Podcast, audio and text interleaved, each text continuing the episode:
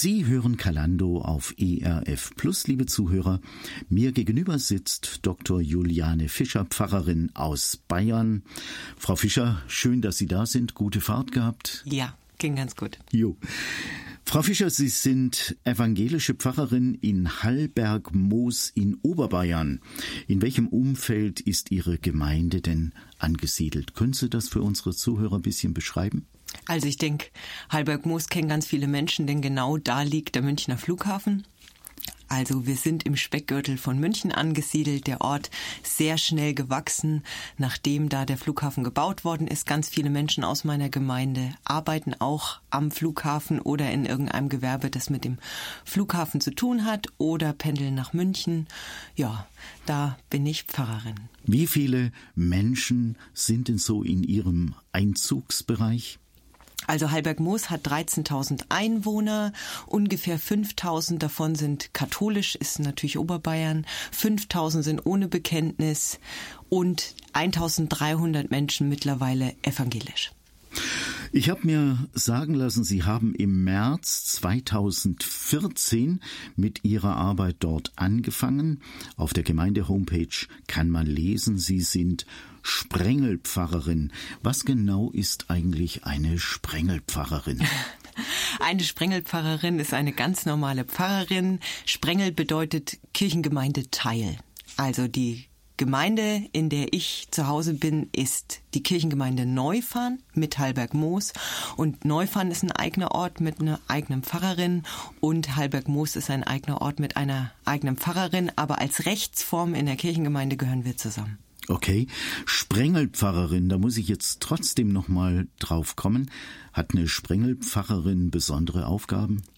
Nein, eine Sprengelpfarrerin hat ganz normale Aufgaben wie jeder Pfarrer auch. Taufe, Trauung, Beerdigung, Schulunterricht, Konfikurs, Gottesdienste halten, Seelsorge, alles. Sie sind evangelische Pfarrerin im überwiegend katholischen Bayern, haben Sie schon erwähnt. Welche besonderen Herausforderungen und Schwierigkeiten bringt sowas mit sich, so eine Aufgabe? Also evangelische Pfarrerin im katholischen Bayernland zu sein, ist nicht an jedem Punkt sehr einfach, denn evangelisch kommt im traditionell katholischen Stammland selten vor. Also wenn der Pfarrer eingeladen wird von der politischen Gemeinde, dann meistens der katholische, weil der evangelische ist überhaupt nicht auf dem Radar. Da habe ich in Hallberg-Moos aber eine ganz besondere Situation und zwar sind wir da jetzt in der politischen Gemeinde oder überhaupt so in der Wahrnehmung im Ort ziemlich auf dem Radar. Das liegt daran, dass mein Vorgänger sehr eng befreundet war mit seinem katholischen Kollegen. Die haben zusammen in München studiert und beide in der ökumenischen Fußballmannschaft gespielt.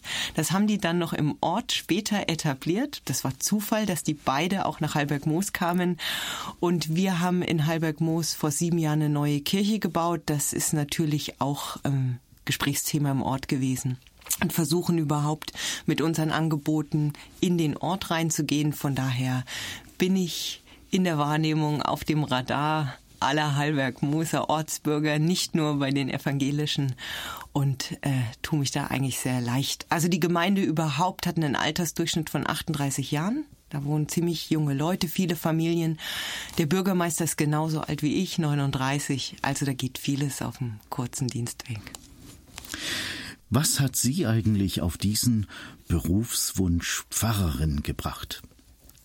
Ja, also es gab zwei einschneidende Dinge dafür. Das eine war meine Leidenschaft äh, zum Skifahren. Ich wollte mir unbedingt eine Abfahrtsskiausrüstung kaufen und äh, meine Mutter war der Ansicht, da muss ich einen erheblichen Teil davon selber finanzieren.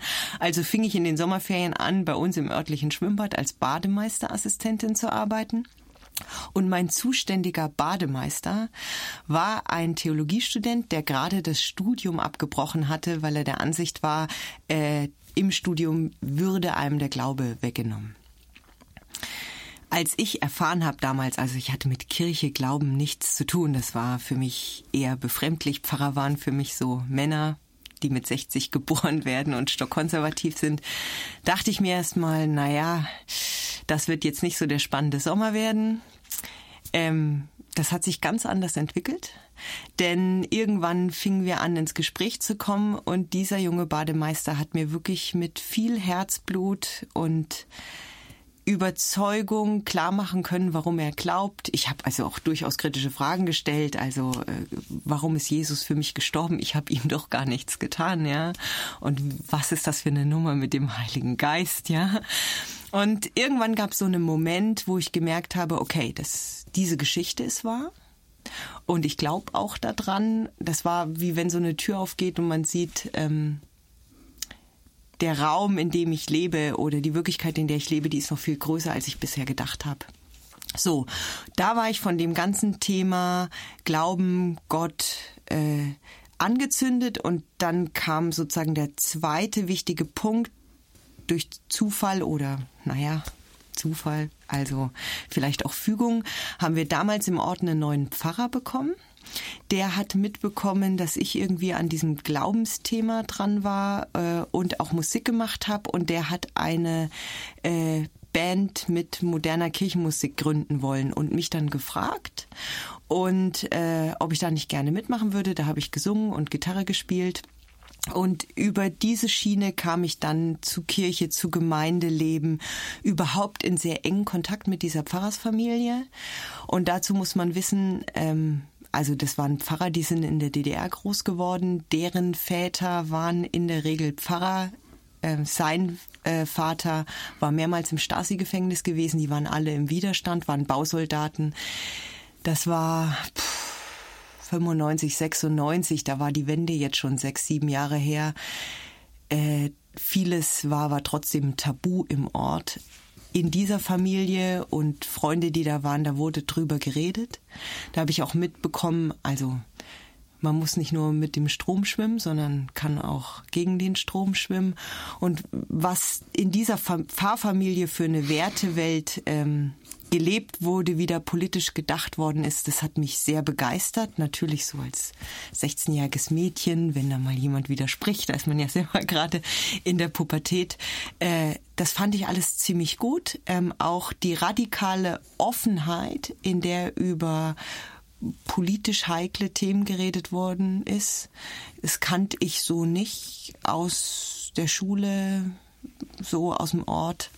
Das hat mich äh, ziemlich begeistert und mir war irgendwie, habe ich so innerlich ähm, die Überzeugung gewonnen, dass man so leben kann, auch solche Lebensentscheidungen treffen kann für den Glauben in einer Diktatur, die versucht, den Glauben äh, ja auch mit Gewalt irgendwie zu eliminieren, dass das, was mit der Kraft zu tun haben muss, die im Glauben versteckt ist. Und so bin ich beim Thema Glauben geblieben. Wir nehmen uns Zeit für ein bisschen Musik. Das eine oder andere Thema werden wir sicher nochmal aufgreifen oder streifen.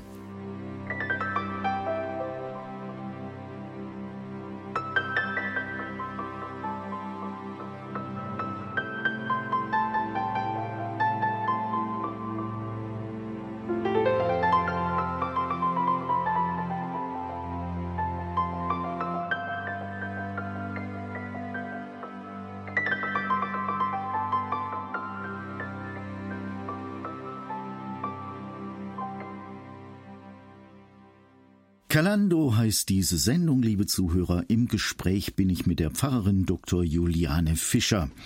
Frau Fischer, Pfarrerin war bei Ihnen erstmal gar nicht auf dem Plan. Sie sind in der DDR aufgewachsen.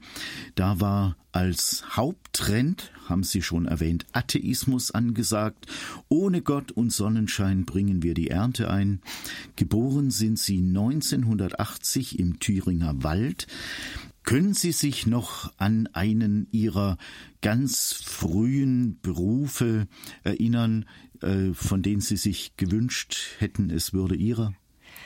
Ähm, ja, kann ich.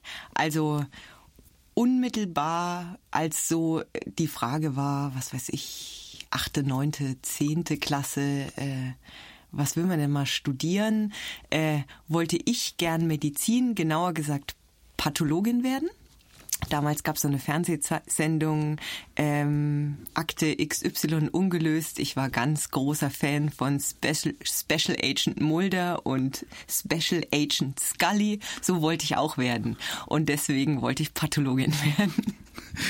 Als dann die Wende kam, da waren Sie neun Jahre alt. Haben Sie damals mit neun eigentlich schon gemerkt, was das für eine Bedeutung hat? Jetzt ändert sich was. Ja, natürlich, auf jeden Fall. Also ähm, das fing schon vorher an. Wir hatten einen Teil in der Grundschule im Lehrerkollegium, die haben gestreikt. Das war ja auch nicht ganz ohne, ja. Und ähm, als selber die Wende war, ich habe nicht kapiert, was da ähm, im Fernsehen übertragen worden ist vom äh, Brandenburger Tor 89. Ich habe das gesehen, aber mir war die Bedeutung dessen nicht klar. Ähm, dass eine Menge passiert ist, ist mir am nächsten Tag dadurch ausgefallen, dass einfach keine Schule unterrichtet worden ist. Also wir Kinder waren zwar alle in der Schule, aber es gab kein Schulunterricht. Und dann ist relativ schnell klar geworden, okay, wir können jetzt irgendwie über die Grenze. Man stand ewig nach Visum an, man stand ewig an der Grenze und wir sind dann, also das ist äh, wirklich ein Jahr lang echt dann ein Familienhobby gewesen, äh, über die Grenze nach Westdeutschland, Dörfles-Esbach bei Coburg zum Einkaufen gefahren, weil wir das erste Mal in einem Supermarkt waren, die Regale voll waren und vier Stunden lang eingekauft haben weil man das mal konnte. Ja, also das war schon eine große Veränderung. Ein paar Jahre später, wir konnten woanders hin in Urlaub fahren, außer nur an die Ostsee. Äh, das das hat man schon alles mitbekommen und die ganze äh, ideologische Erziehungskultur in der Schule ist natürlich weggefallen. Also jeden Freitag Fahnenappell mit Lob und Tadel und Pionierhalstuch tragen. Also diese ganze politische Indoktrination, die war weg und das war gut so. Wie standen eigentlich Ihre Eltern zur damaligen DDR? Also ich denke, dass meine Eltern äh, ein Beispiel für den durchschnittlichen DDR-Bürger waren. Also die waren jetzt äh, nicht äh, begeisterte Systemanhänger, aber einfach Mitläufer und haben sich weggeduckt, da wo sie konnten, ihre privaten Freiheiten dargelebt, wo sie sie hatten, sich nicht äh, politisch engagiert, aber natürlich wie jeder DDR-Bürger Parteimitglied und ähm, haben auf jeden Fall ähm, versucht, mir beizubringen, lieber den Mund zu halten, als ihn aufzumachen. Sicherlich, weil sie sich Sorgen um mich gemacht haben oder Angst gehabt hätten, aber ja, damit lagen sie genau auf der Linie. Also ich denke auch, äh, da darf sich auch im Nachhinein niemand einfach zum Richter aufschwingen, wenn man in einem solchen System lebt. Da ist ein Druck da, ja. den äh, können sich viele Menschen überhaupt nicht vorstellen. Sie haben uns ja schon so ein bisschen angedeutet, äh, wie das war mit dem Bademeister, mit dem Theologiestudenten, mit dem Sie dann über Glaubensthemen sprechen konnten. Was hat dann eigentlich bei Ihnen so den Groschen fallen lassen? Der Glaube an Jesus könnte etwas für mich sein, das ist für mich etwas, äh, dem will ich jetzt weiter nachgehen und folgen. Ja. Also, um das zu verstehen, muss man wissen, dass sich meine Eltern getrennt haben, als ich drei war. Ähm, bin dann bei meiner Mutter und meinen Großeltern mütterlicherseits groß geworden und habe meinen Vater sehr vermisst, der mir sehr nah war. Ähm, der war dann aber eben nicht mehr da. Das zu verstehen ist mir als dreijähriges Mädchen, also warum ist der Papa weg? Ähm, nicht leicht gefallen, beziehungsweise habe ich überhaupt nicht verstanden. Das trägt man dann so mit sich rum, lebt sein Leben, aber es fehlt was. Und ähm, eine erste ganz, ganz virulente und für mich existenzielle Geschichte in der Begegnung mit dem Glauben im Schwimmbad mit dem Bademeister war zu wissen, äh, du magst jetzt zwar keinen engen Kontakt zu deinem leiblichen Vater haben, aber es gibt noch einen anderen Vater und der ist bedingungslos für dich da. Das hatte für mich in meiner Situation eine ganz, ganz große Attraktivität. Das war wichtig, hat meinem Leben wirklich einen Grund gegeben, also im Sinne von Basis oder sich sicher fühlen und stehen, den es bis dahin nicht hatte. Gott der Vater. So ist da, ist ein bisschen zu so einer Ersatzfigur für meinen leiblichen Vater geworden. Das hat, das war ein wichtiger Aspekt. Und in dieser ganzen Scheidungs- und Trennungsgeschichte gab es in unserer Familie ziemlich viel Streit, auch ziemlich viel Unversöhntheit über die Situation. Und da dann diese Jesus-Geschichte mit dem Verzeihen und Neuanfang war auch nochmal ein Punkt, der für mich äh, oder mir geholfen hat, jetzt mit der Situation so, wie sie ist, ähm, auch Frieden zu machen, zu wissen, ähm, das wird sich nicht alles auflösen. Trotzdem ist das kein Grund, nicht loszugehen und irgendwie nochmal neu anzufangen. So unter anderen Prämissen. Das hat in dem Moment, da war ich 14, 15. Das war für mich ganz, mich und meine persönliche Entwicklung in dem Moment sehr wichtig, um eigenständig abgelöst für mich als Tochter in der Trennungsgeschichte mit der Situation umzugehen. Wie sind Sie denn dann in Berührung gekommen mit Kirche, mit christlicher Gemeinde? Also, ähm, ich hatte nun einen sehr lebendigen Gott im Schwimmbad kennengelernt und dachte, der ist natürlich so und den treffe ich überall auch so wie im Schwimmbad. Bin dann mal in Gottesdienst gegangen und war mehr als enttäuscht, denn ich habe ein dunkles, kaltes Gebäude betreten, in dem Menschen saßen, die alle schon nach vorne zum Altarraum ausgerichtet waren. Also da hat mich keiner begrüßt oder sich gefreut. Mich hat auch keiner angeschaut. Ich kam in eine Kirche kurz vom Gottesdienst und keiner hat mich angeschaut. Dann ging der Gottesdienst los ähm, mit einer Musik, die ich befremdlich fand. Äh, ich habe die Texte nicht verstanden, ich fand die Melodie komisch. War halt nicht Musik. War, war nicht ihre Musik. Genau. Ja. Ähm, dann wurde aufgestanden und sich wieder hingesetzt, irgendwas gesungen, auch auf einer Sprache, die ich nicht verstanden habe, was mir sich nicht sofort erschlossen hat. Also ich habe mich sehr ausgegrenzt gefühlt. Das war so meine erste Erfahrung mit Kirche, die im ziemlichen Widerspruch zu dem stand, was ich da im Schwimmbad erlebt hatte. Das war nämlich echt dran am Leben. Das hatte was mit meinem Leben zu tun. Und äh, Nichtsdestotrotz hat es dieser Pfarrer äh, einfach geschafft, mich dann doch hinterher abzupassen nach so ein paar Begegnungen und mich mal persönlich anzusprechen, nach mir zu fragen und mich dann eben über die Bandgeschichte in eine Form von Gemeindeleben zu integrieren, die einfach viel mehr meine Sache war. Okay, da kommen wir gleich noch drauf. Wir machen jetzt genau das, was Sie auch gerade erwähnt haben. Wir machen Musik.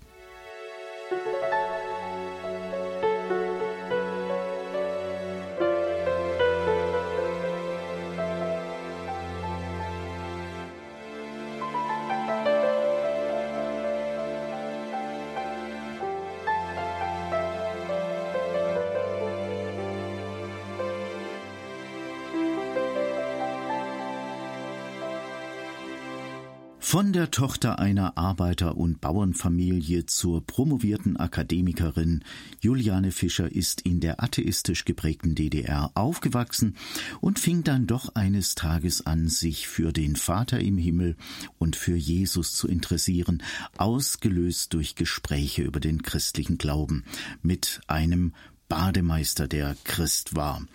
Frau Fischer, Sie haben Kirche zunächst mal nicht so erlebt, wie Sie das jetzt äh, von diesem Theologiestudenten her ähm, festgestellt haben, dass der Glaube ganz viel auch mit dem persönlichen Leben zu tun haben kann, aber Sie sind dann doch über einen Gottesdienst, der Ihnen zunächst nicht so gefallen hat, mit dem Pfarrer in Kontakt gekommen und haben dann angefangen, äh, dort in einer Band mitzuwirken. Sie haben gesungen, sie haben Gitarre gespielt und da war plötzlich irgendwie ein Zugang, äh, der ihr Zugang war.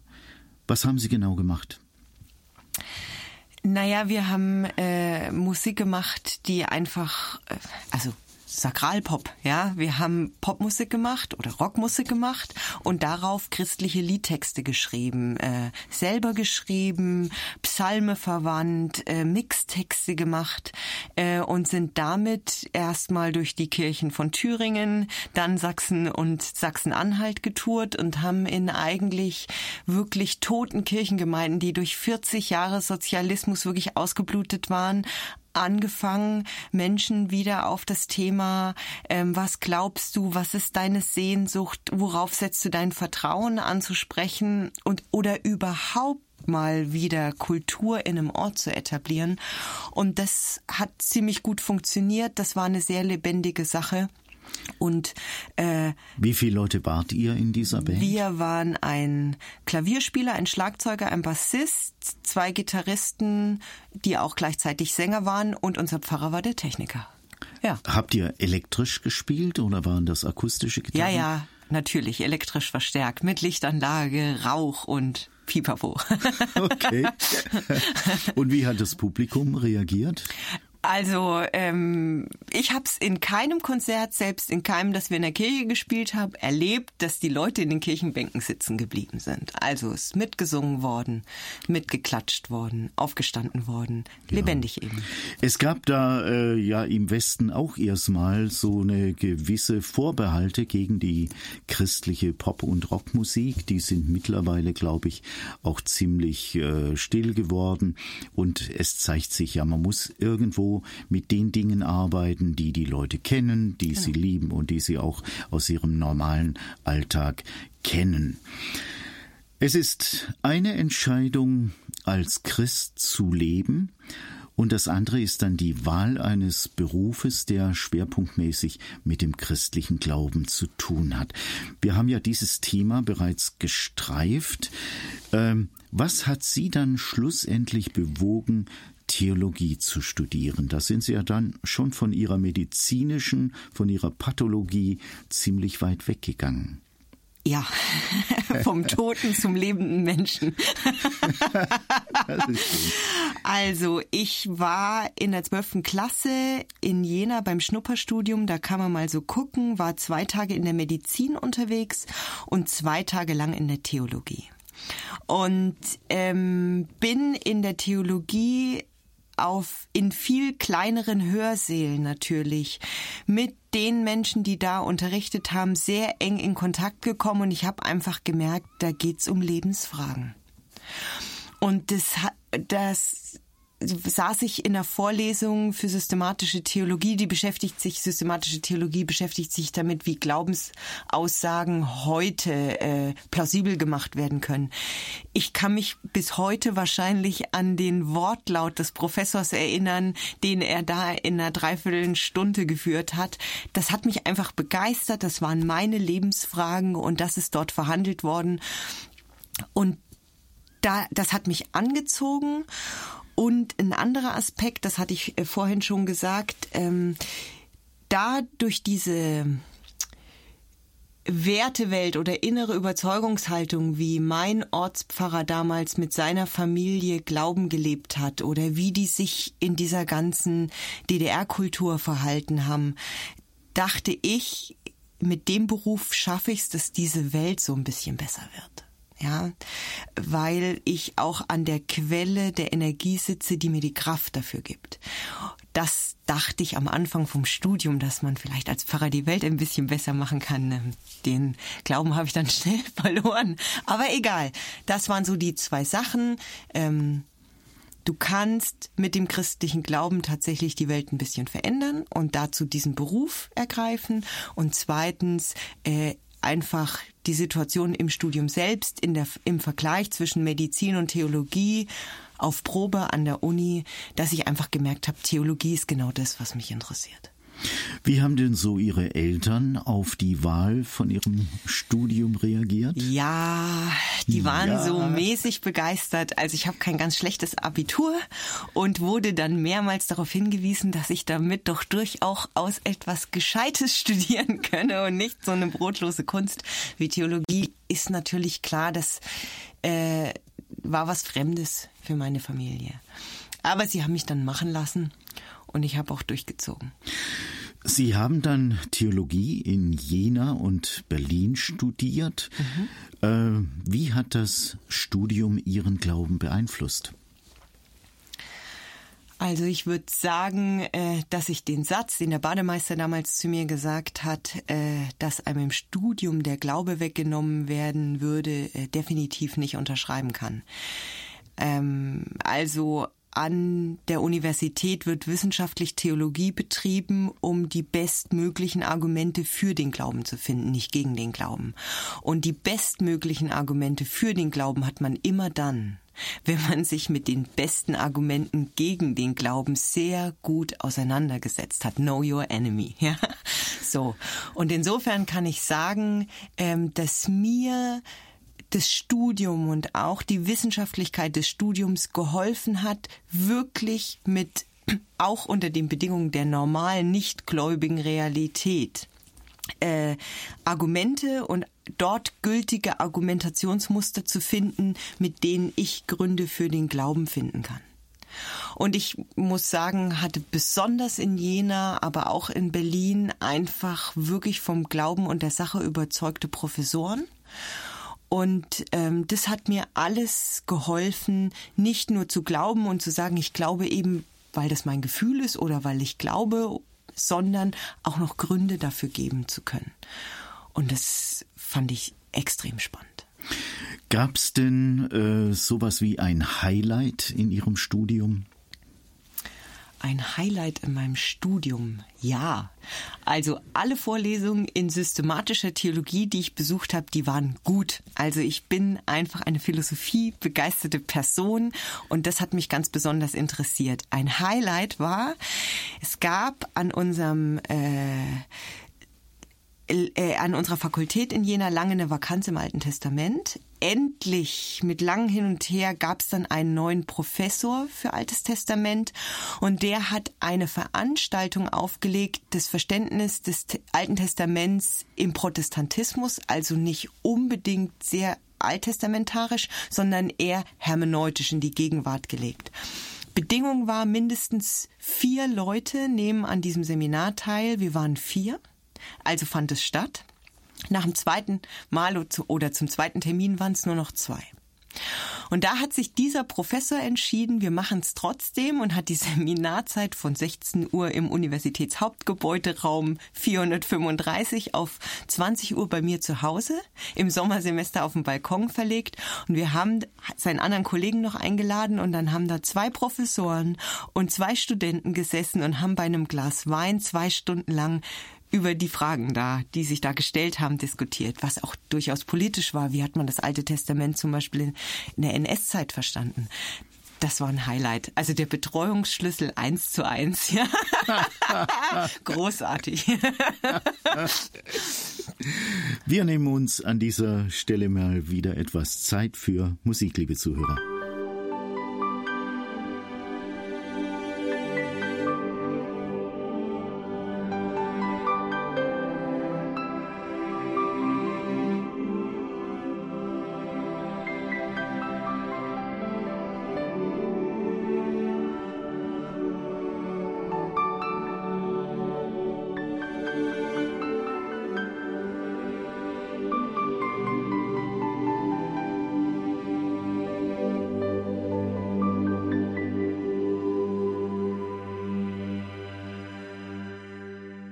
Dr. Juliane Fischer hat sich im Alter von 15 Jahren dem Glauben an Jesus Christus zugewandt und später hat sie dann auch Theologie studiert mit dem Wunsch, Pfarrerin zu werden.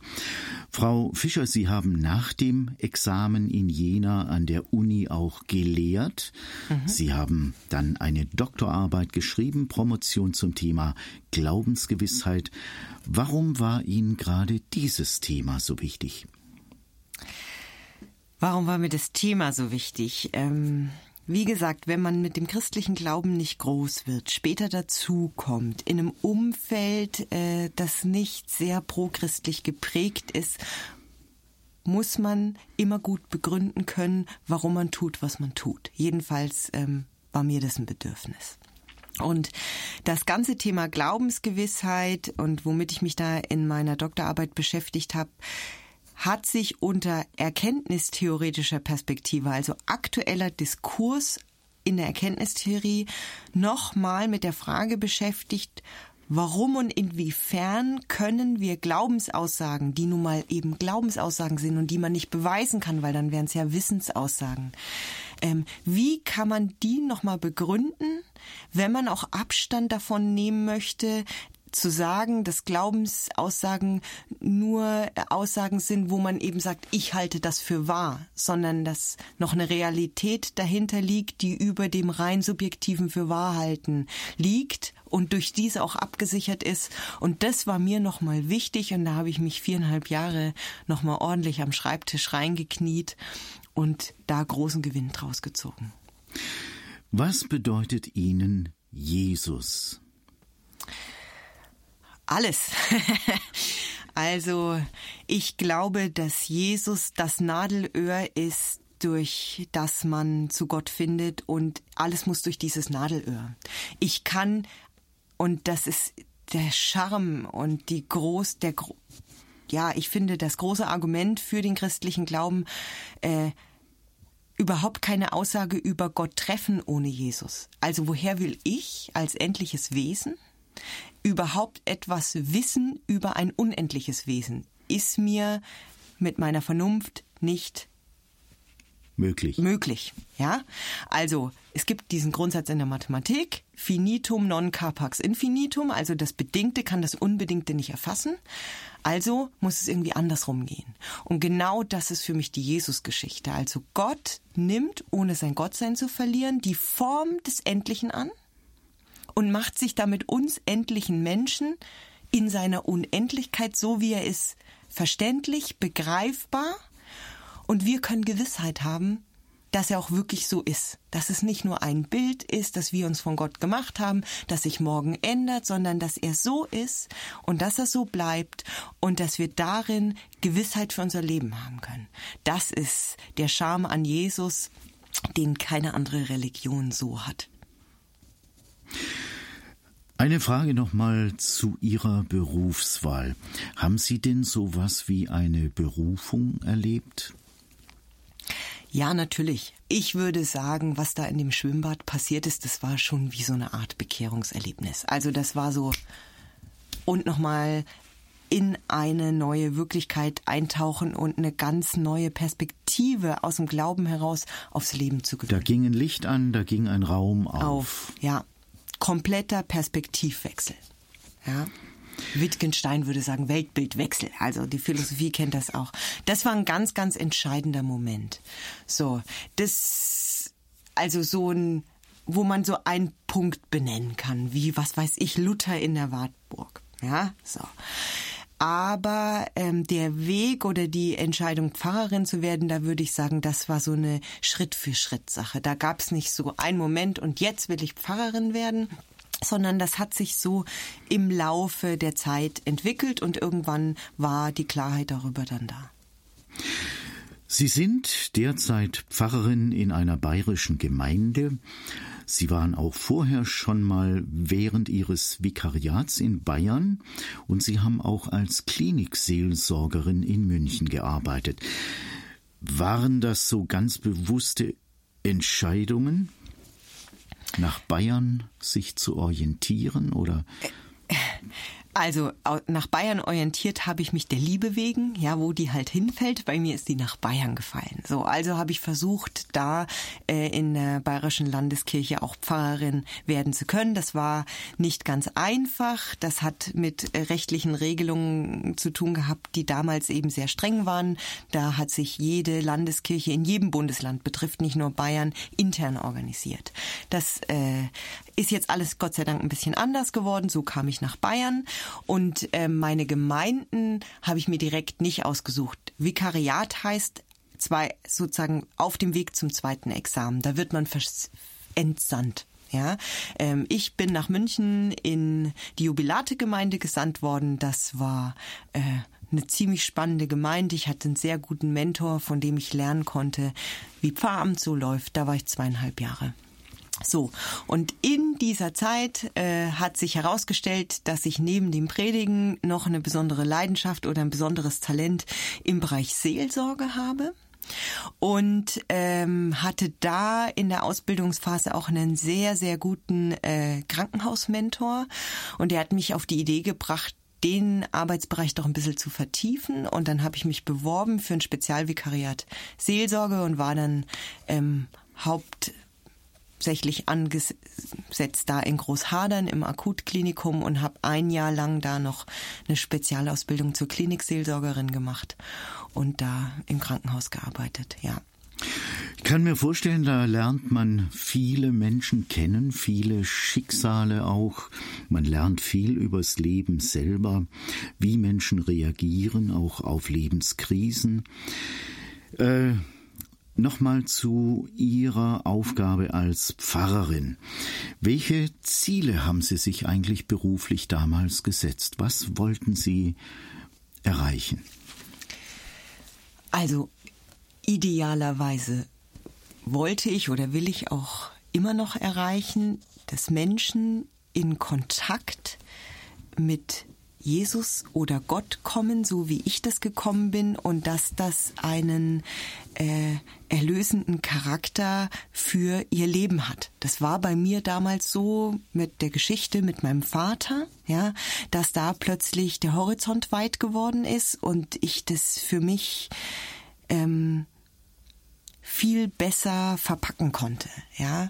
Äh, und idealerweise wünsche ich mir natürlich, dass durch das, was ich tue, ja, auf der Kanzel oder in persönlichen Gesprächen oder sonst irgendwie im Unterricht, im Konfikurs oder so, Menschen mit der Wirklichkeit Gottes und mit seiner Liebe in Kontakt kommen, diese Liebe in ihrem Leben spüren und da eine Veränderung sich ergibt, die, wenn man dann mal nach, sozusagen vorher und nachher schaut, ihnen mehr Frieden gibt, den man mit einer Situation machen kann oder Angst nimmt vor der Zukunft, ja, oder einfach für einen weiteren Horizont sorgt, so, ja. Ihr Glaube hat Sie auch äh, Opfer gekostet. Was mussten Sie aufgeben für Ihren Glauben? Ja, ich habe mich entschieden, ähm, also wenn ich Pfarrerin werde, dann äh, traue ich mir Familie nicht zu. Ja, ich habe keine eigenen Kinder weil ich mir dachte, du arbeitest am Wochenende, du arbeitest immer an Feiertagen und du arbeitest in der Woche in der Regel abends und das habe ich mir mit Kindern nicht zugetraut. Ich hätte gedacht, so dann werde ich entweder meiner Gemeinde oder meinen eigenen Kindern nicht gerecht, ja. Das war der Preis, den ich zu zahlen bereit war.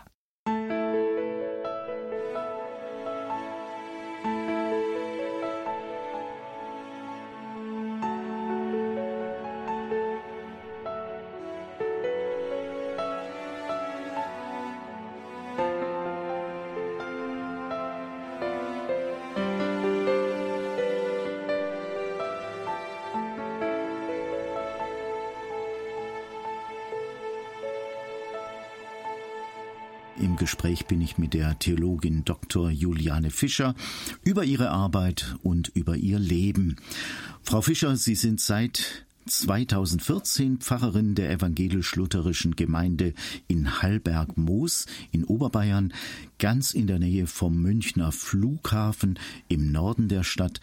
Was macht diese Gemeinde zu etwas Besonderem? Also, wir haben da seit ja, jetzt mittlerweile acht Jahren ein modernes Gemeindeaufbauprojekt laufen. Das hat mein Vorgänger, der Pfarrer Thomas Bachmann, angestoßen, weil der einfach gemerkt hat, Mensch, es ziehen wirklich viele junge Menschen nach Halberg-Moos. Ähm, viele davon sind auch evangelisch, aber die meisten sind nichts. So. Und es ist schade, dass die nicht sind. Und er hat dann sehr missionarischen Auftrag in sich gespürt und gesagt, wir müssen irgendwie Kirche für diese Menschen sein. Viele, die da wohnen, kommen aus den neuen Bundesländern, also haben da 40 Jahre Sozialismus hinter sich oder die leiden an den Spätfolgen. Und er hat eben versucht, durch ähm, moderne Gottesdienste, modernes Liedgut, überhaupt moderne Formen von Vergesellschaftung, junge Leute anzusprechen, auch kirchenferne Leute anzusprechen, die bestimmte Vorteile äh, über Kirche hatten und sagen, Kirche ist ein alter Hut und eigentlich zu überraschen. So. Und nachdem ich oder der, der Stab da von ihm an mich übergeben worden ist, habe ich das Gleiche einfach weiter versucht. So.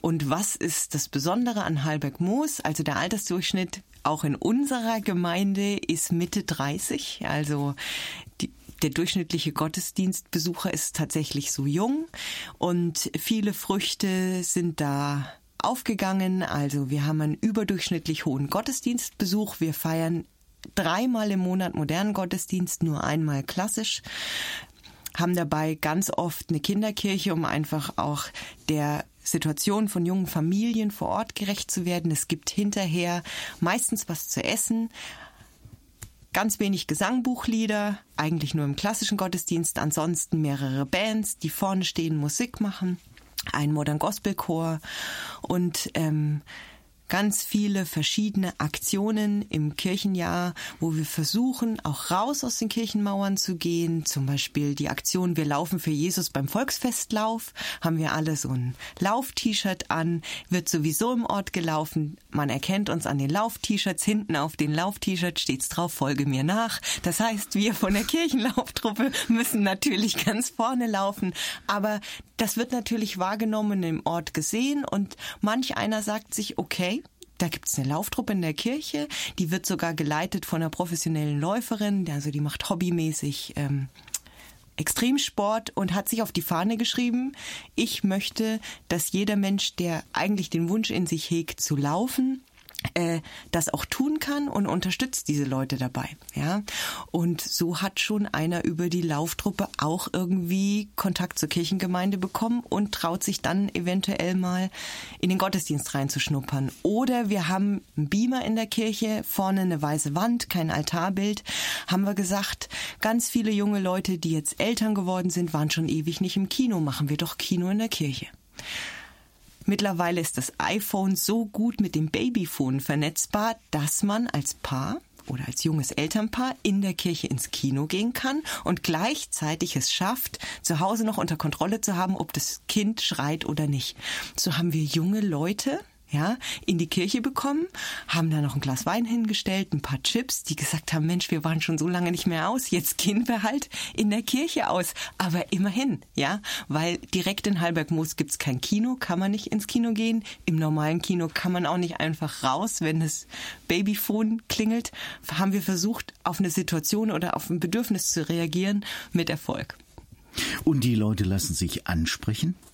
Ja, auf jeden Fall.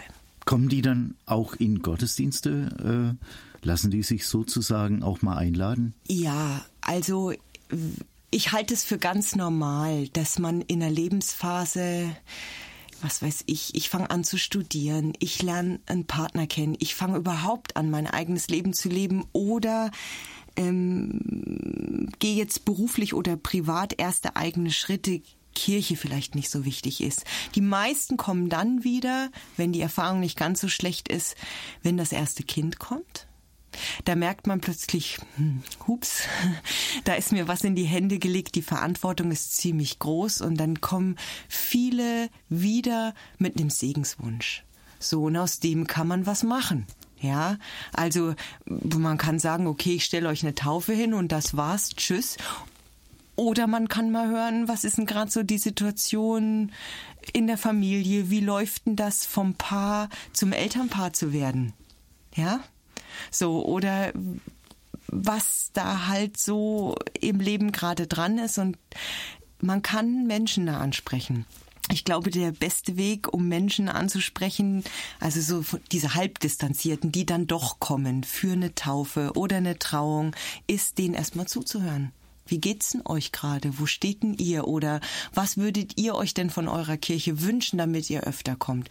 Und da muss ich mir erstmal gar nichts ausdenken, sondern sehr genau zuhören. So.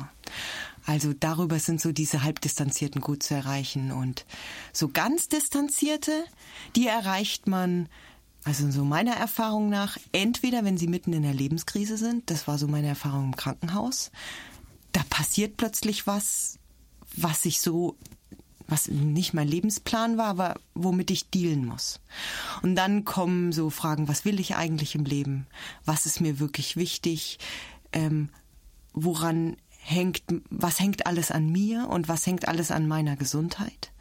Und ähm, auf welchem Grund stehe ich eigentlich so? Also da erreicht mit so Sinnfragen erreicht man ganz Kirchenferne oder eben auch mal über ein Event das man macht und wo jemand sich ansprechen lässt, da mal hingeht, mal schaut und plötzlich denkt, Mensch, so habe ich Kirche noch nicht erlebt. Also wir hatten letztes Jahr mit äh, dem äh, ECM zusammen Lego-Tage in der Kirche.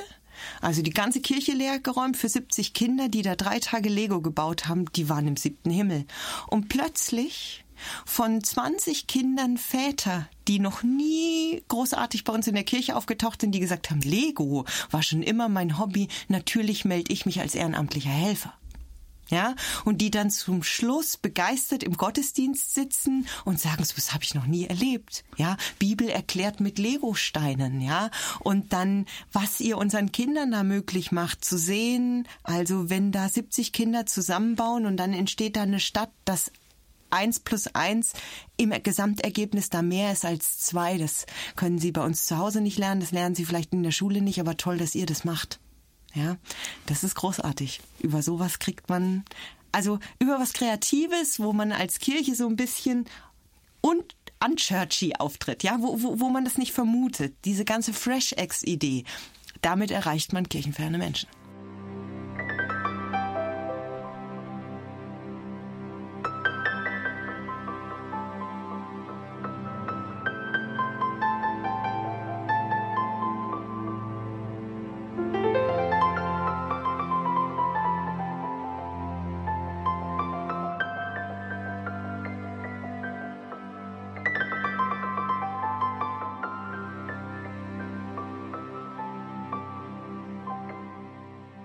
Sie hören Kalando, liebe Zuhörer, Rolf-Dieter Wiedenmann am Mikrofon.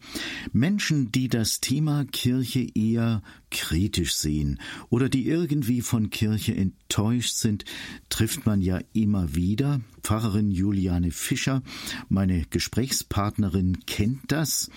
Frau Fischer, Sie haben als Seelsorgerin an einer Klinik im Münchner Umfeld gearbeitet. Sie haben sich mit dem Thema Glaubensgewissheit gründlich auseinandergesetzt. Welche Erfahrungen und Erkenntnisse aus dieser Zeit sind eigentlich für Ihre jetzige Arbeit besonders hilfreich? Aus meiner Zeit in der Klinik kann ich definitiv sagen, dass wenn jemand Glaubenszweifel hat oder sehr kritisch dem Glauben gegenübersteht, das erstmal überhaupt kein Hindernis ist, mit jemand über Glaubensfragen ins Gespräch zu kommen. Im Gegenteil. Ich glaube, der Schlüssel ist, da sehr genau zuzuhören und mal zu verstehen, was ist denn genau der Zweifel oder der Grund für den Zweifel oder was genau ist denn der Punkt der Kritik. Und wenn ich den ernst nehme, und nicht gleich wegreden will oder überbeten will oder was man da auch alles für fromme Handlungsweisen entwickeln kann, kriege ich, glaube ich, einen Schlüssel zu der oder zu der Person, die sich da am Zweifeln oder am ängstlich sein oder am Kritisieren befindet. Und wenn ich die sich ernst genommen fühlt, habe ich dann auch eine Chance, dass ich vielleicht mit einer anderen Perspektive mit einer anderen Perspektive auf das Problem auch einen Punkt machen kann. Was sind denn so die Bedürfnisse der Menschen, die erstmal ja mit dem Thema Kirche oft nichts anfangen können? Suchen die Menschen, die zuhören? So ganz generell weiß ich nicht, ob ich die Frage beantworten kann. Ich glaube, ähm, ein Problem in unserer Gesellschaft ist, wir leben in Deutschland, ja, überhaupt in Europa, ja, sagen wir jetzt mal Deutschland, in einer absoluten Überfluss- und Wohlstandsgesellschaft. Ähm, wir haben ein tolles Gesundheitssystem, wir haben ein tolles Versicherungssystem, ähm, wir haben alle in der Regel einen Ort zu wohnen und Arbeit. Für viele äh, ist das Leben nicht kritisch in der Bewältigung, sondern das ist halt so. Ja, es gibt auch, glaube ich, wenig Bewusstsein dafür, ähm, dass das alles ein wunderbares Geschenk ist. Ja, so. Also die Wahrnehmung ist ganz oft die, ich habe das alles selber in der Hand. Und ich glaube, an dem Punkt, wo man eine Erfahrung macht, ähm, dass man eben nicht alles selber in der Hand hat. Egal, ob das eine gesundheitliche oder eine private Krise ist oder eine berufliche Krise, hat man die Chance, finde ich, ähm, da einen Fuß in die Tür zu bekommen und nachzufragen, okay, was ist denn der Grund, warum du tust, was du tust? Oder was ist der Grund, auf dem du letztlich stehst?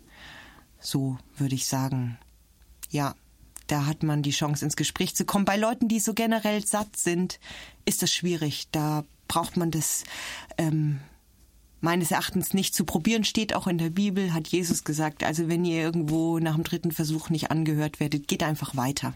Ja, also ich kann auch niemand vom Glauben überzeugen. Ich kann in niemand ein Bedürfnis danach auslösen. Ich kann nur glauben, dass jemand, der zweifelt oder kritisiert, irgendwie schon ein Bedürfnis hat, weil sonst wäre er ja gleichgültig.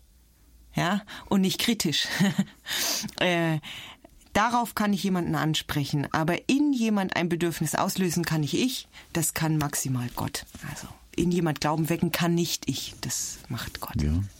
Können Sie uns mal ein Beispiel erzählen aus Ihrer Arbeit, wo jemand, der erstmal ja nicht viel anfangen konnte, dann reingefunden hat in die Gemeinde? Also ich kann ein Beispiel aus dem Krankenhaus erzählen, das ist nämlich sehr schnell erzählt. Ähm, da lag ein Mann, äh, der einen schweren Unfall hatte, selbstständig war, Dachdecker vom Gerüst gefallen ist und es war klar, er wird seinen Beruf nicht mehr ausüben können. Lag im Bett ähm, und war sehr am Hadern ähm, und meinte, als ich da ins Zimmer gekommen bin, mich vorgestellt haben, ja, Gott brauche ich jetzt auch nicht mehr, der hat mich nämlich verlassen. So, ich habe mein ganzes Leben lang äh, oder ich habe irgendwie geglaubt, aber an einen Gott, der das zulässt was jetzt passiert ist, ja, glaube ich nicht. So. Und ähm, ich habe dem dann zugehört, mir seine ganze Situation angehört und zum Schluss zu ihm gesagt, ganz interessant ist, dass Sie jetzt mehrmals gesagt haben, dass Gott Sie verlassen hat. Ja, wenn das jetzt passiert ist, hat Gott Sie verlassen. Ja. Äh, und ich habe gesagt, und das ist jetzt der Grund für Sie, warum Sie sagen, Gott spielt keine Rolle mehr in Ihrem Leben und Sie können auch nicht mehr glauben. Ja. Und aus dieser Situation jetzt äh, kann auch sowieso nichts mehr Gutes werden. Und ich habe zu ihm gesagt, und ganz interessant ist, dass Jesus, der in einer ähnlichen Situation war, ihm genau diesen selben Satz gesagt hat. Mein Gott, mein Gott, warum hast du mich verlassen? Und wieso, ja, ähm, bei Jesus ist was Gutes draus geworden. Ja, warum sollte es bei Ihnen nicht so sein? Ja, also, und das hat ihn ziemlich ins Nachdenken gebracht und überhaupt erstmal dahin gebracht, Klage Gott gegenüber zuzulassen. Als Form mit Gott zu reden, sich überhaupt die Erlaubnis zu geben. Ja, und ähm, das hat ihm geholfen, ähm, trotz dessen, dass er nicht mehr so weitermachen konnte, wie er bisher gelebt hat, weiterzumachen aber eben weiterzumachen, ja, und nicht aufzugeben. Frau Fischer, was ist denn das wirklich Neue am modernen Gemeindeaufbau? Machen Sie nicht letztlich ähnliche Angebote in der Kirche, wie sie schon länger in Freikirchen praktiziert werden, also so ein Stück weit Kirche stärker zum Mitmachen, Engagement der Mitglieder? Ja, Genau das machen wir. So, und die Freikirchen haben es uns einfach gut vorgemacht. Im Raum der Landeskirche Evangelische Lutherische Kirche Bayern ist das ein Stück weit ein Novum. So. Und das haben nicht, das Rad haben nicht wir erfunden, aber ähm, ich bin mal gerne auf den Zug aufgesprungen, weil warum soll ich mir noch was Neues ausdenken, wenn es was Funktionierendes gibt und ich bin halt einer von den Pfarrerinnen, die da keine Berührungsängste haben, ja. Also mir wird auch manchmal Freikirchlertum vorgeworfen, ja. Ähm, ich glaube, da gibt's nochmal inhaltlich eine Unterscheidung, warum man sagen kann, das bin ich definitiv nicht, ja. Aber die Ideen, die die haben, was Modernität der Gottesdienste, was ähm, lebensthematische Predigten, wo eine Glaubensantwort gegeben wird, Beteiligung und Vergemeinschaftung, Gemeinschaft, ganz wichtig. Was die da für Ideen haben, sind die uns Welten voraus und herzlichen Glückwunsch und danke für die Idee. Ja, ähm, haben die einfach schon lange gut gemacht.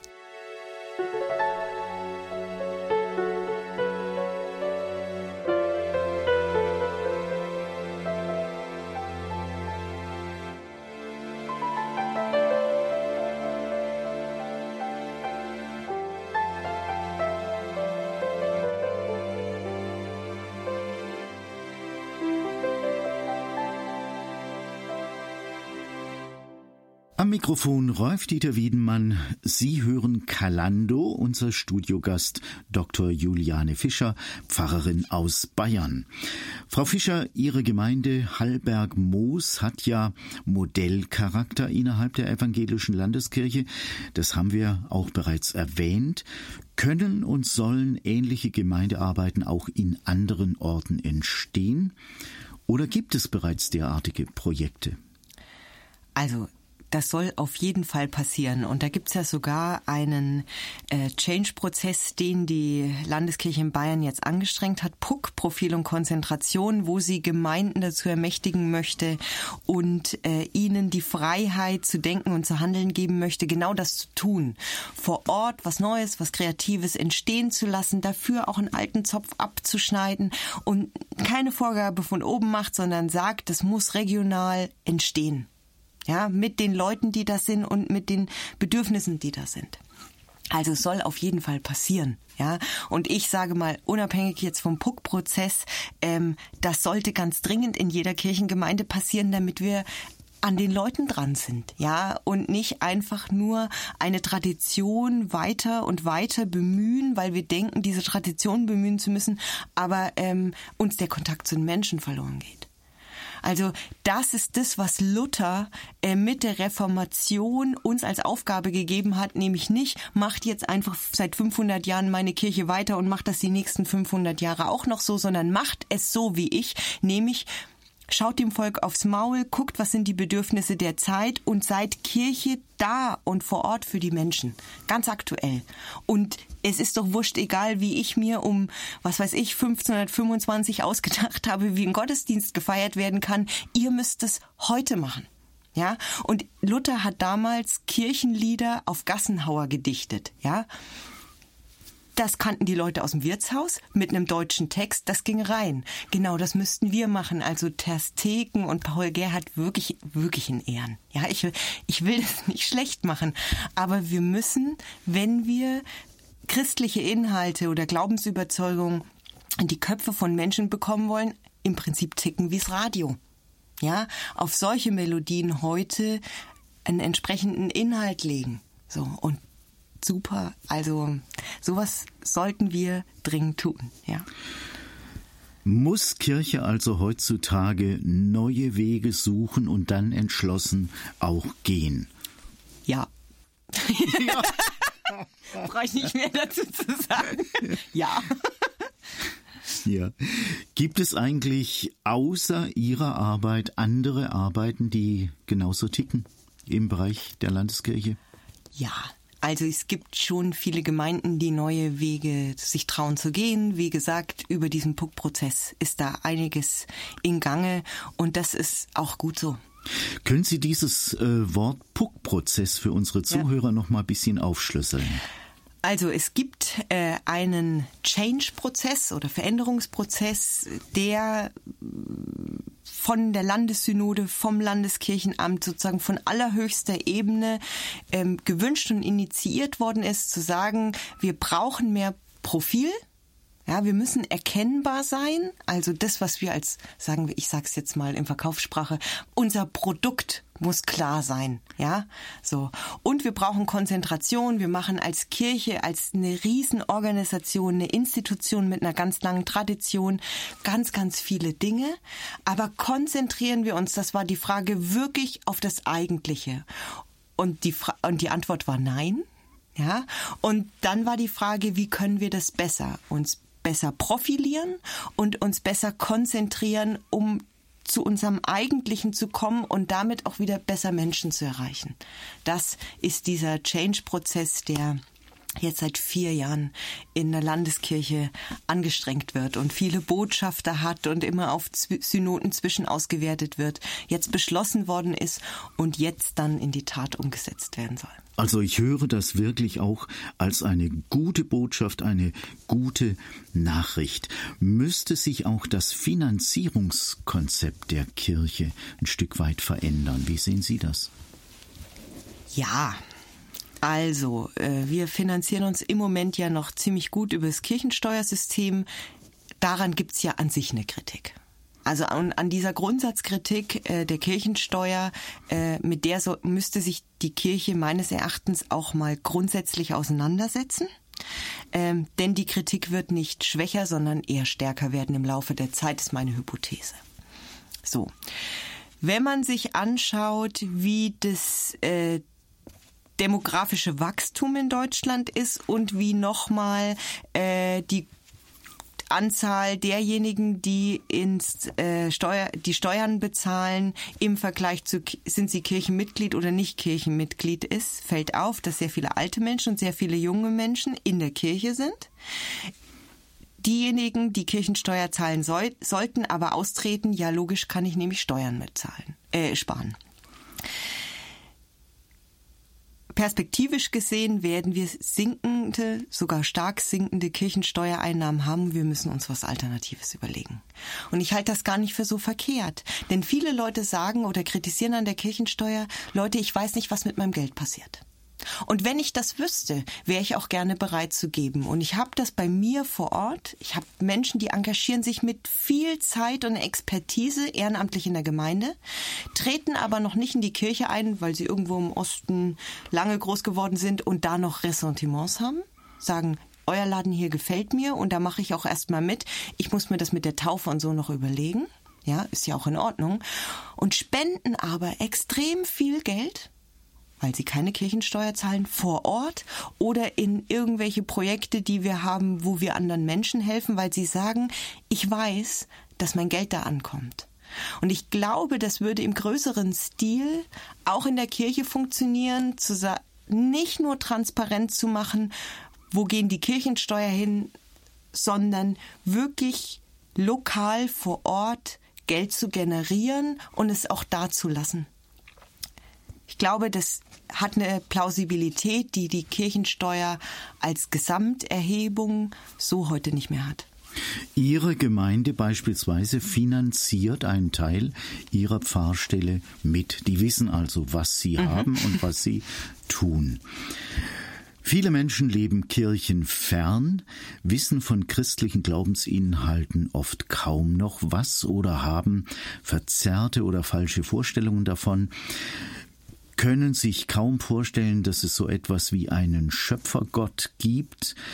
Wie kann man solche Menschen für den Glauben interessieren? Haben Sie ein Beispiel, wie das gelingen kann?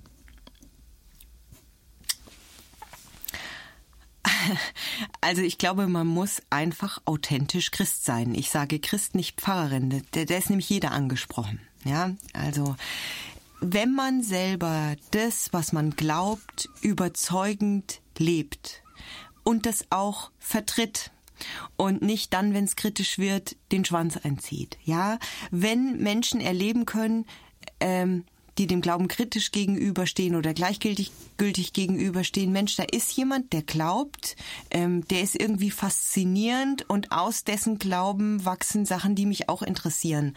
Dann hat man durch eine persönliche Authentizität ja, äh, andere Menschen für den Glauben begeistert. Nicht anders hat das bei mir und meinem Gemeindepfarrer funktioniert. Ich fand, was da für ein Umgang mit tab politischen Tabus, DDR-Kultur und so geherrscht hat, was die für eine Kraft für den Widerstand hatten, das hat für mich Vorbildcharakter gehabt. Das hat mich angezogen. Ich wollte wissen, wo diese Energie herkommt. Und ich glaube, so funktioniert es heute auch immer noch. Und ähm, das hat was mit persönlichen Gesprächen und persönlichen Kontakten und wieder mit Zuhören zu tun. Ja, und ich finde persönlich auch noch, dass für diejenigen, die dann schon eher bereit sind, einen Schritt auch in die Kirche als Gemeinschaft zu tun, ganz viele Glaubenskurse ähm, ein ganz guter Weg sind, um über so wirklich Grundsatzthemen des Glaubens miteinander gut ins Gespräch zu kommen. Also es gibt da vom Amt für Gemeindedienst einen ganz tollen, der heißt Spur 8. Damit haben wir es bei uns in der Gemeinde, wir machen den regelmäßig, ähm, echt schon geschafft, Menschen, die Kirche und Glaube sehr kritisch gegenüberstanden, ähm, mit denen dazu ins Gespräch zu kommen, auch dabei zu behalten, in der Kirchengemeinde zu behalten. Ich glaube aber, bevor ein Glaubenskurs stattfindet oder sich jemand dazu überreden lässt, an sowas teilzunehmen, es wichtig ist, dass er einen persönlichen Kontakt oder eine persönliche Beziehung zu irgendeinem Christen aufbaut, durch Bekanntschaften, selbe Schulklasse, Eltern oder auf der Arbeit und sagt, das ist ein Mensch, der lebt eine Wertewelt oder der ist irgendwie, das überzeugt mich und ich, man kommt ins Gespräch darüber, was ist eigentlich die Energie, die dich antreibt oder so sein lässt, wie du bist oder warum triffst du deine Entscheidung so und so und dass dann da der Glaube eine Rolle spielt. Ja, also es geht über persönliche Kontakte und dann geht's vielleicht in den Glaubenskurs und dann vielleicht in die Kirchengemeinde. Aber die, der persönliche Kontakt ist und ein, ein authentisches Christsein, nicht nur Pfarrer sein, sondern jeder Christ ist da angesprochen. Das ist der Schlüssel.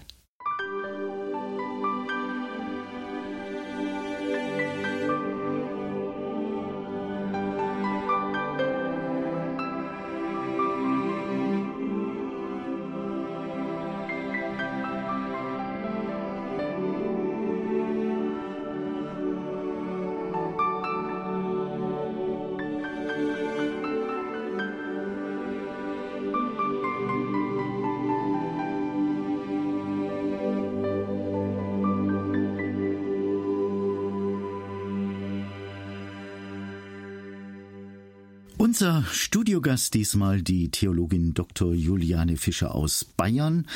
Frau Fischer, wenn Sie so auf Ihr bisheriges Leben zurückschauen, wofür sind Sie Gott besonders dankbar? Ich bin Gott dankbar dafür, dass er mich gesucht und gefunden hat, also dass er mich angesprochen hat. Ich bin ihm dankbar für ganz, ganz viele Menschen, die mich auf meinem Weg begleitet haben. Also ich hatte immer tolle Freunde, treue Freunde, ehrliche Freunde. Auch an der Uni Menschen, die mich da gefördert haben, überhaupt so beruflich Menschen, ähm, die mein Talent gesehen und gefördert haben. Das kann ja durchaus auch anders laufen, nämlich mit einer Neiddebatte schnell eine Konkurrenzdebatte aufmachen und versuchen, es äh, einen klein zu halten. Ist mir eigentlich bis auf einmal nie passiert. Ja, und dafür kann man sehr dankbar sein. So, und dann bin ich noch dankbar dafür, dass ich gesund bin. Ja, also das bin ich und das ist nicht selbstverständlich. Und ähm, ja, den ganzen Weg, den er mich geführt hat, bis dahin, wo ich jetzt stehe, so im Leben, beruflich und privat, kann ich dankbar dafür sein. Können Sie für unsere Zuhörer noch mal so ein bisschen ähm, deutlich machen, was hat für Sie als ehemalige Atheistin den christlichen Glauben besonders an, anziehend und attraktiv gemacht? Also ähm, ich bin, wie gesagt, in der DDR in einer, ähm, ja, wie soll man sagen, eher Angstkultur groß geworden. Also es war eine Diktatur, Mitläufer und Stillverhalten. Und für mich hat der Glaube äh, da Relevanz und ähm, Überzeugung gewonnen, wo ich gesehen habe, aus der Kraft des Glaubens heraus muss man nicht zu allem im Leben, was einem vorgesetzt wird, Ja sagen sondern man kann es auch anders machen. Du musst nicht nur mit dem Strom schwimmen, um wer zu sein oder was zu erreichen, sondern du kannst auch mal Nein sagen. Und vielleicht gerade daran Eigentlichkeit in deinem Leben entwickeln oder Tiefe in deinem Leben entwickeln, weil du nicht so tickst, wie jetzt die Regel der Welt tickt. Was finden Menschen bei Jesus Christus, was sie sonst nirgends finden und bekommen? Bedingungslose Liebe. Denn unsere ganze Gesellschaft tickt auf Leistung, Machen und bei Jesus zu wissen, ich bin so wie ich bin, bedingungslos geliebt. Das kann auch wirklich nur Gott bedingungslos lieben. Das ist ein Ankerpunkt, wenn mir alles im Leben um die Ohren fliegt, der bleibt. Und das gibt's nur bei Jesus. Was begeistert Sie, was freut Sie, wenn Sie einen Blick zurückwerfen auf Ihren Dienst als Pfarrerin in den letzten Jahren?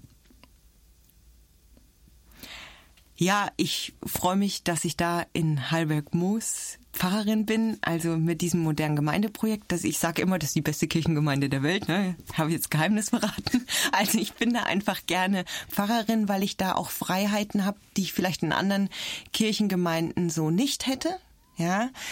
Ähm, was mich aber auch begeistert hat und aber einfach ein ganz anderer Bereich ist, aber die Wirklichkeit ist ja immer vielfältig, war die Arbeit im Krankenhaus mit Menschen in Krisensituationen, denn ich bin sehr, sehr dankbar dafür gewesen, was einem Menschen, also egal ob in der Gemeinde oder im Krankenhaus in der Krise, was man als Pfarrerin für Vertrauen entgegengebracht bekommt, was einem Menschen erzählen und anvertrauen. Das, da habe ich größten Respekt davor und ganz viel Dankbarkeit. An welchen Stellen haben Sie Erwartungen gehabt, die Sie korrigieren mussten? An welchen Stellen mussten Sie neu und anders an Dinge herangehen?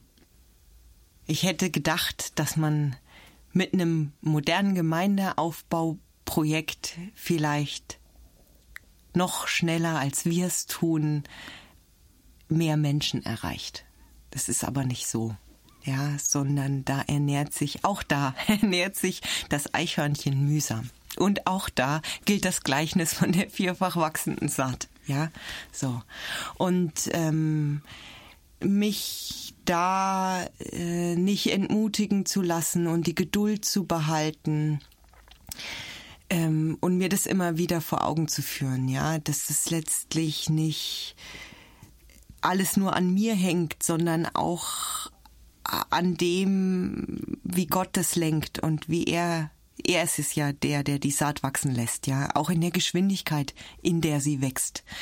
Äh, da muss ich mich manchmal immer korrigieren und beruhigen, wenn ich gerne schneller Ergebnisse hätte, mhm. gebe ich zu. Ich ja. stehe manchmal vor irgendwelchen Blumen oder Pflanzen und da denke ich, wenn ich jetzt da sage, wachs, wachs, wachs, ja. wachs, wachs, genau. dann wächst er nicht schneller, ja. als ne, wenn ich einfach abwarte, bis er wächst.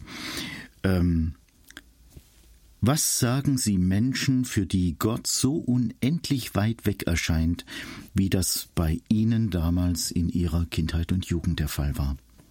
Haben Sie für die einen besonderen Satz? Oder zwei? Also ich kann denen nur sagen, äh, dass sie das so empfinden mögen, dass in Wirklichkeit aber Gott unendlich nah ist. So. Und dass ich ihnen wünsche, dass sie irgendwann diese Erfahrung machen, dass sie sich da aber auch nicht reinstressen sollen. Ja, also ich kann Nähe genau wie in einer Beziehung. Ich kann Nähe nicht erzwingen. Ja, sondern die ist da. So, und die kann ich zulassen ja, der kann ich mich auch in den Weg stellen, aber ich kann sie nicht zwingen, so. Und wenn sich jemand unendlich weit weg von Gott fühlt, kann ich sagen, okay, das ist dein Gefühl, dafür mag es Gründe geben und die Gründe gibt's ernst zu nehmen. Von Gottes Seite aus kann ich aber gleichzeitig zusichern, ist es keine reale Entfernung, sondern Gott ist immer nah. Und was sich da von unserer Seite aus in den Weg stellt, das ist unser Ding. Deswegen ist es auch wichtig, weil wir gehören zur Beziehung dazu. Zu einer Beziehung gehören immer zwei, Gott und ich, ja. Und wenn sich da von meiner Seite aus was dazwischen stellt, dann gibt es ein Beziehungsproblem. Ja, aber von Gottes Seite aus gibt es immer die Initiative, wieder Nähe herzustellen. Und Gott ist immer da. Jetzt bedanke ich mich einfach ganz herzlich bei Ihnen, Frau Fischer, dass Sie da waren, dass Sie diesen weiten Weg zu uns äh, unter die Räder genommen haben, um uns ein bisschen mit reinzunehmen in Ihre Arbeit und in Ihre ganz persönlichen Erfahrungen auch. Ihnen weiterhin viel Segen für das, was Sie tun. Danke. Und äh, eine gute Zeit.